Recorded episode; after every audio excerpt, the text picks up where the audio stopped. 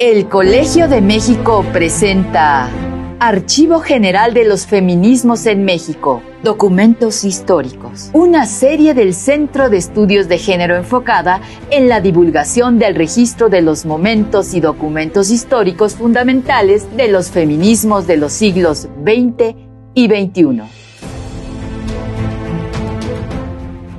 Hola, soy Gabriela Cano, profesora investigadora del Centro de Estudios de Género y coordinadora de esta serie. Te doy la bienvenida a este primer episodio. Hoy vamos a hablar sobre los congresos feministas en Yucatán en tiempos de la Revolución Mexicana. Hablaremos de Hermila Galindo y de su relevancia para el feminismo revolucionario visto desde nuestra época. Para conversar más al respecto nos acompaña Martín H. González, que es doctor en historia, muy conocedor de la historia de las sexualidades y postdoctorante en el Centro de Estudios de Género.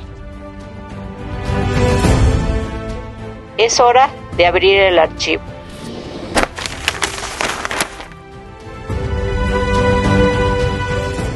En 1916 se llevaron a cabo dos congresos feministas en México.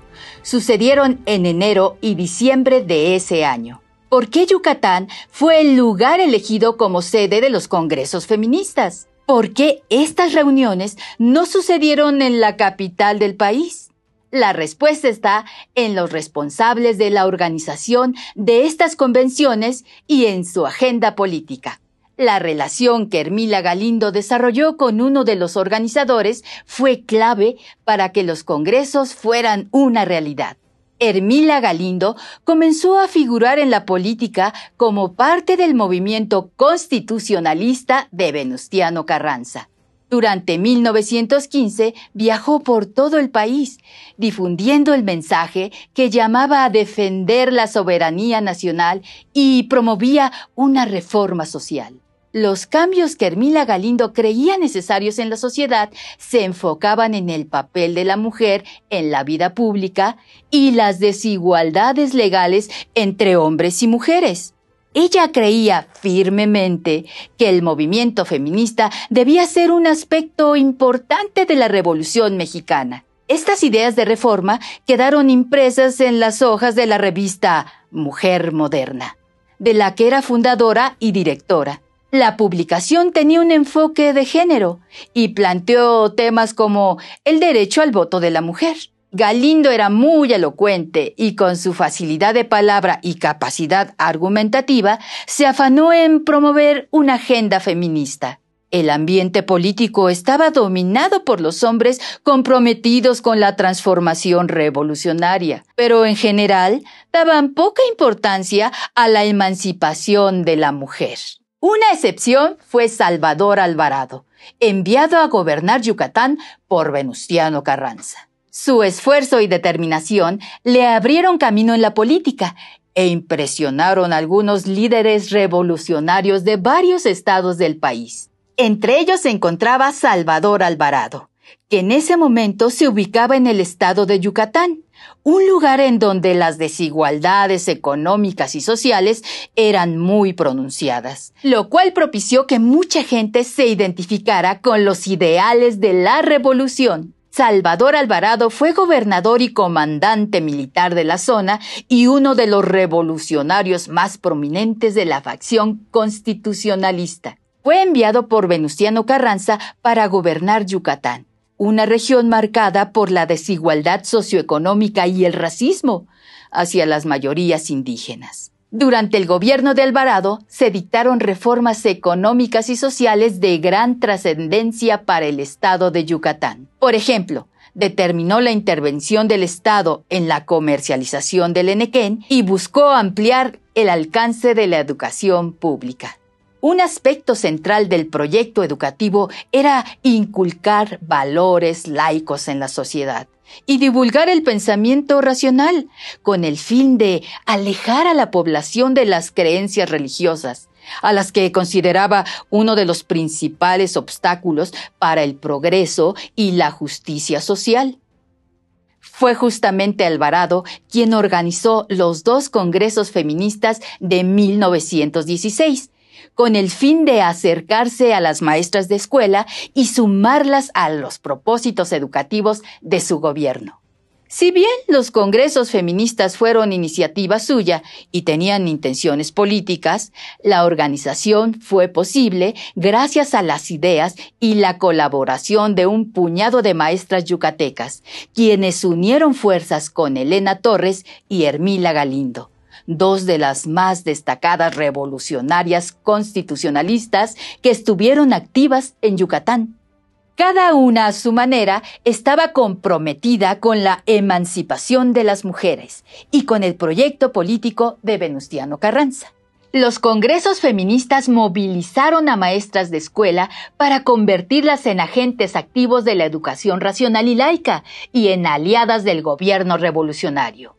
El aula era un espacio privilegiado, desde donde las profesoras podrían contribuir a extender el pensamiento racional a todos los sectores de la sociedad, al mismo tiempo que ampliaban sus propios horizontes intelectuales y profesionales y combatían los prejuicios contra la educación y el trabajo asalariado de las mujeres.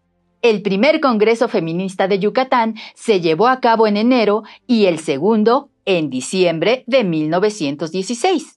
Sabemos que el primer Congreso contó con 600 participantes, la mayoría profesoras de escuela que llegaron a Mérida desde distintos puntos del estado y deliberaron durante cuatro días sobre un conjunto de temas que en ese entonces quedaban englobados en el concepto de feminismo discutieron sobre la ampliación de los horizontes educativos de las mujeres y sobre su incorporación al trabajo asalariado fuera del hogar. Las participantes coincidieron en que el trabajo remunerado era el camino para que las mujeres tuvieran un mejor nivel de vida, lo cual no implicaba descuidar sus obligaciones en el hogar. Se habló de los derechos de las mujeres en el matrimonio y del divorcio civil, cuya legislación recién se había aprobado en el país. Todos los temas eran candentes para la sociedad de la época y las discusiones en el Congreso fueron intensas. Las deliberaciones y conclusiones del primer Congreso Feminista de Yucatán se conocen por las actas que se publicaron en forma de libro. Las actas dan cuenta de los temas que se discutieron y además registran los nombres de las participantes yucatecas como Francisca Ascanio Moreno, Adolfina B. de Ávila, Felipa Ávila de Pérez, Candelaria Mendoza y García, entre muchas otras. Los congresos feministas se pronunciaron por ampliar y diversificar las oportunidades educativas para las mujeres y por fomentar su incorporación al trabajo asalariado, a empleos en la administración y a los asuntos políticos. El segundo congreso fue más allá al recomendar su participación electoral, pero solo en un nivel municipal. Es decir, las mujeres podrían ir a las urnas y ser candidatas en el municipio, pero no podrían hacerlo en los comicios estatales o federales. La ampliación de espacios educativos y laborales era aceptada como una forma de progreso, siempre y cuando no alterara la dedicación prioritaria de las mujeres al hogar y la familia que en la perspectiva de las feministas de Yucatán era el ámbito de desenvolvimiento femenino por excelencia. Hermila Galindo era firme en su defensa del voto femenino. Las mujeres necesitan el derecho al voto por las mismas razones que los hombres, es decir, para defender los intereses particulares, los intereses de sus hijos, los intereses de la patria y de la humanidad, que miran a menudo de modo bastante distinto que los hombres. Como podemos imaginar, los congresos feministas tocaban fibras sensibles de la sociedad. La fuerza de los reclamos feministas provocó el levantamiento de cejas en muchas personas. Pero lo que más revuelo causó fueron las ideas y propuestas de Hermila Galindo respecto a la educación sexual femenina. Galindo provocó un escándalo dentro y fuera de los congresos feministas al proponer educación sexual en las escuelas secundarias. Argumentaba que al tener conocimientos científicos sobre la reproducción humana, las jovencitas serían capaces de conducir sus deseos sexuales y sus inclinaciones reproductivas dentro de parámetros saludables y morales. Con una perspectiva que relacionaba directamente el deseo sexual y el deseo de procrear como si fuera una misma cosa, Galindo afirmaba que los impulsos sexuales eran igualmente poderosos en hombres y mujeres y que su contención sería nociva para la sociedad presente y futura. Enseguida unas palabras textuales de Hermila Galindo respecto a la educación sexual. Un pudor malentendido y añejas preocupaciones privan a la mujer de conocimientos que le son no solo útiles, sino indispensables, los cuales, una vez generalizados, serían una coraza para las naturales exigencias del sexo. Me refiero a la fisiología y anatomía que deberían ser familiares en las escuelas y colegios de enseñanza secundaria y que se reservan únicamente a quienes abrazan la medicina como profesión.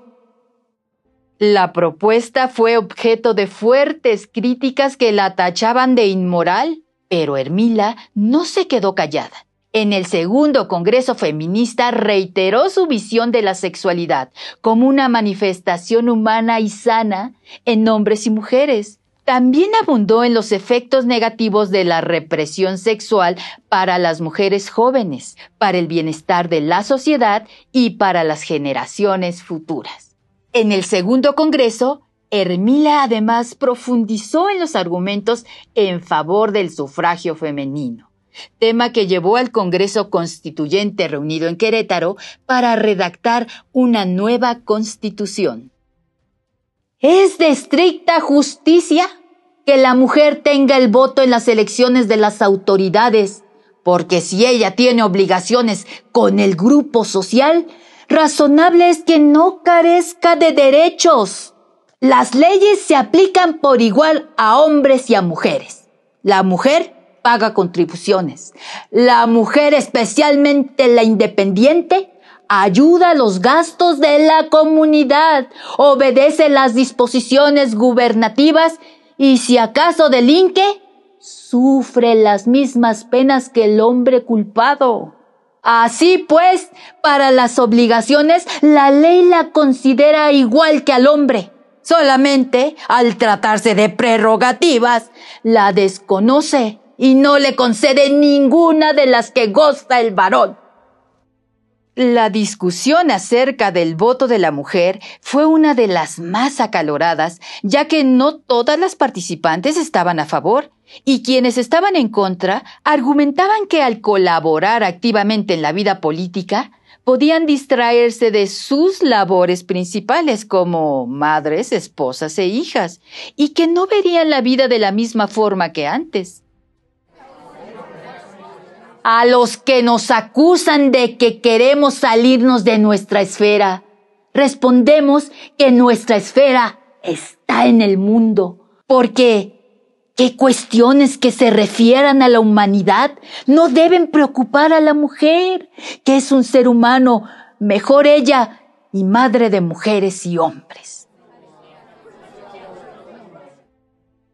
La postura de Hermila Galindo respecto a los temas debatidos en los congresos feministas de Yucatán puede resumirse en esta cita de su autoría. Laboro por la emancipación de la mujer del estado de abyección en que se encuentra y su dignificación, dándole los medios indispensables para confrontarla con su alta misión en su sociedad. Esos son mis más vehementes anhelos, y a ello se encomendarán los afanes entusiastas de toda mi vida.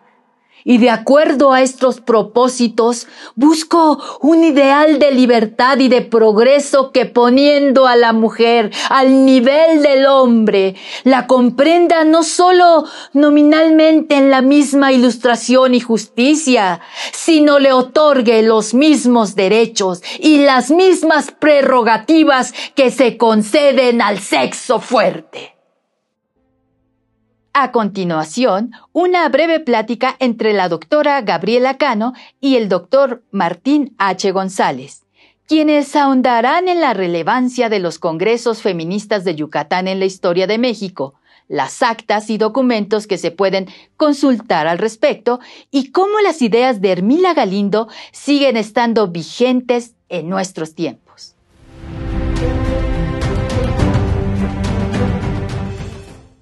Hermila Galindo mostró una gran audacia al hablar tan abiertamente de la sexualidad eh, femenina en el Congreso Feminista de Yucatán y su reclamo del voto también fue muy, pues muy audaz es la palabra. Yo eh, pienso en Hermila Galindo y me hace pensar en este lugar común a los apasionados y las apasionadas de la historia, como nosotros nos gusta pensar que los personajes que son nuestros héroes o nuestras heroínas estuvieron adelantadas a su tiempo.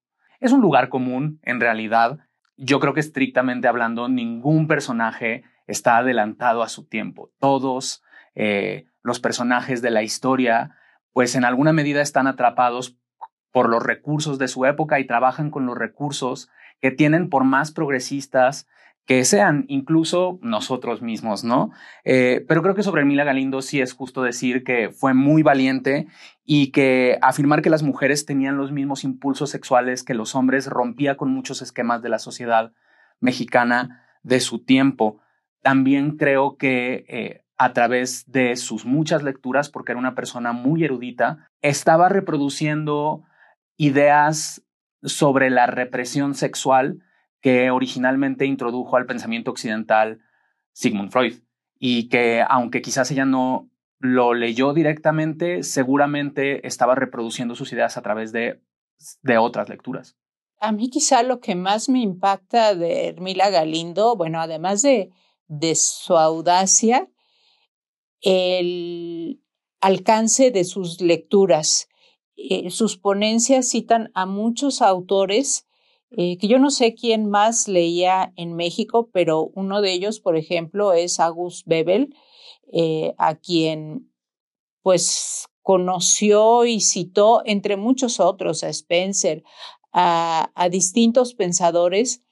Y, y, sí, no creo que sea tan preciso pensar en ella como adelantada a su tiempo, sino más bien verla en un tiempo revolucionario en un tiempo donde en distintas partes del país se está movilizando, bueno, cayó el gobierno y hay una efervescencia por las nuevas ideas, en especial en Yucatán. Lo podemos pensar como un laboratorio de la revolución donde se están impulsando muchas innovaciones, donde se convoca a un congreso que se llama no Congreso de Mujeres, sino feminista, una palabra pues nueva en la época, eh, que empezó a circular en México a principios del, del siglo XX, finales del XIX, y que aludía a transformar el lugar de las mujeres en la, en la sociedad, no como lo entendemos hoy en día, sino significaba ampliar oportunidades educativas ampliar oportunidades laborales y dentro de esta ampliación de, oportunidades educativas, Hermila Galindo eh, proponía que se diera una educación sexual, que se hablara abiertamente de las funciones reproductivas para que las mujeres pues tuvieran herramientas para, para tomar decisiones autónomas. Claro, no pensemos en la educación sexual como la entendemos en el presente. Eso creo que sí es una, una diferencia muy importante. Dentro del plan de educación racional de Hermila Galindo estaba el conocimiento científico de la biología humana. Eso yo creo que es un, pues algo muy importante y que provoca unas reacciones tremendas en el Congreso feminista, donde la criticaron muchísimo. Sí, fue muy criticada y además creo que a pesar de que la agenda de la revolución, la agenda constitucionalista era en efecto muy progresista, pues también es importante poner al personaje en su justa proporción y reconocer, digamos, que no representaba los, los límites de, de, las agendas más progresistas que podía haber en, en ese momento, digamos, los aspectos más radicales de, de las agendas que se podían representar eh, según los parámetros de la época, ¿no? Es importante reconocer que la educación sexual, por ejemplo, no, no es la educación sexual que incluye herramientas para la anticoncepción como la conocemos hoy, e incluso no reivindicaba necesariamente el placer sexual, sino que estaba orientada a una reproducción sana. Además, Armila Galindo, eh, en sus ponencias, a causa de sus ponencias, se le acusó de ser una promotora del amor libre y ella lo negó rotundamente. Y creo que eso también nos ayuda a poner al personaje en su justa proporción. En la época, los discursos sobre el amor libre eh, ya existían, eh, se tomaban con seriedad y pues venían de otras tradiciones, la, tradición de los socialismos utópicos o románticos. Y Hermila Galindo, a pesar de todo su progresismo, realmente no estaba pensando en eso. Ella estaba pues más bien eh, en el centro del proyecto nacionalista, revolucionario y constitucionalista, pensando en formar nación. Sí, yo creo que aquí es importante subrayar que ella busca el reconocer los impulsos sexuales, que es la palabra que usa, no es ni deseo ni placer sexual, en efecto, para controlarlos, conocer los impulsos sexuales de hombres y mujeres para conducirlos eh, de lo que se consideraba en esa época una forma sana, es decir, dentro del matrimonio para formar familias estables y volcadas a la reproducción eh, a, la, tener numerosos hijos e hijas que fueran debidamente educados en los valores eh, revolucionarios de la Revolución Mexicana, que eran valores nacionalistas, de trabajo y de ciudadanía. Aquí, bueno, para Hermila Galindo, la ciudadanía sí implicaba que las mujeres tomaran parte en asuntos públicos con el voto pero eh, lo más importante era que estuvieran pues al cuidado de su familia y que sostuvieran eh, la moralidad de la familia. Tampoco le podemos atribuir ideas que, son nuestras y el hecho de, de verla en su tiempo no le quita valor, es algo muy, muy importante, no le quita valor y nos ayuda entender lo que fue su momento y lo que ella hizo en su momento revolucionario. Fue una etapa revolucionaria pues muy intensa, muy activa. En el mismo año hubo dos congresos feministas, en enero y en diciembre de 1916. Eh, por cierto, Armila Galindo no estuvo en ninguno de ellos presencialmente, sino que mandó sus ponencias eh, y fueron leídas porque ante el Congreso y se les dio un espacio muy amplio, pues porque Hermila tenía el apoyo de Venustiano Carranza, nada más y nada menos.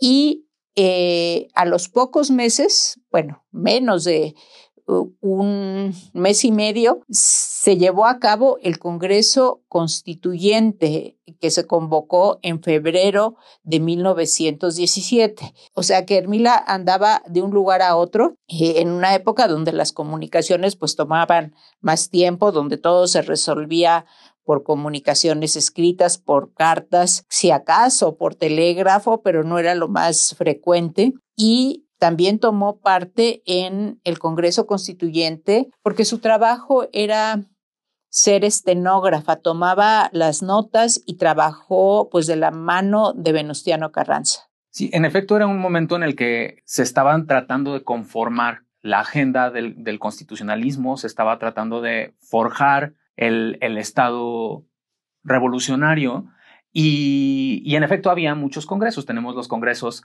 feministas que sucedieron en Yucatán, tenemos el Congreso Constituyente y creo que eh, es importante reconocer que, digamos, a pesar de la centralidad que, por ejemplo, tiene la Constitución para la construcción de la narrativa histórica sobre México, sobre la nación, eh, los congresos feministas de Yucatán y el Congreso Constituyente forman parte de una historia que está conectada.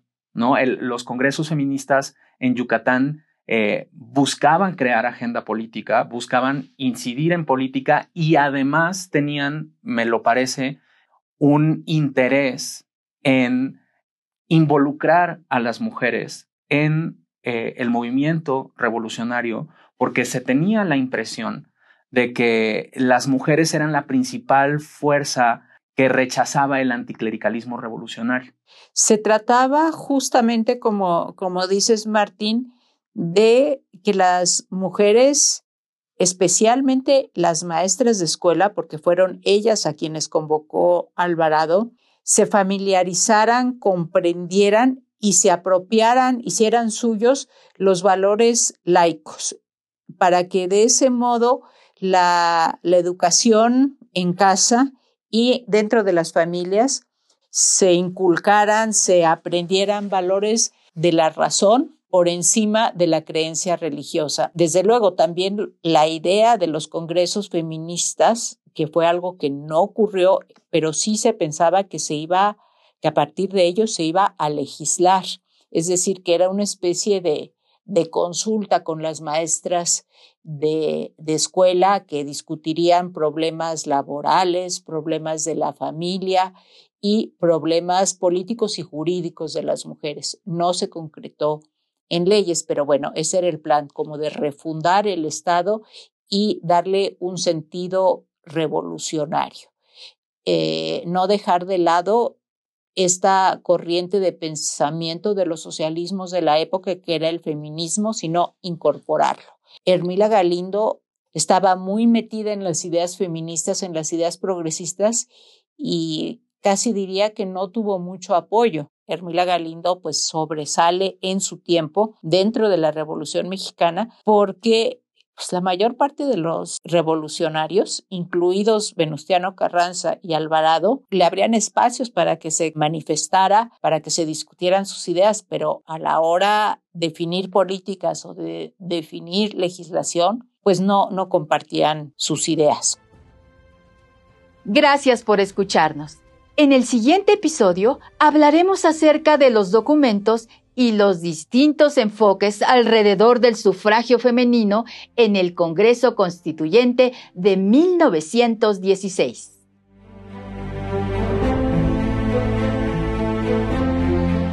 El colegio es conocimiento, ciencia y cultura.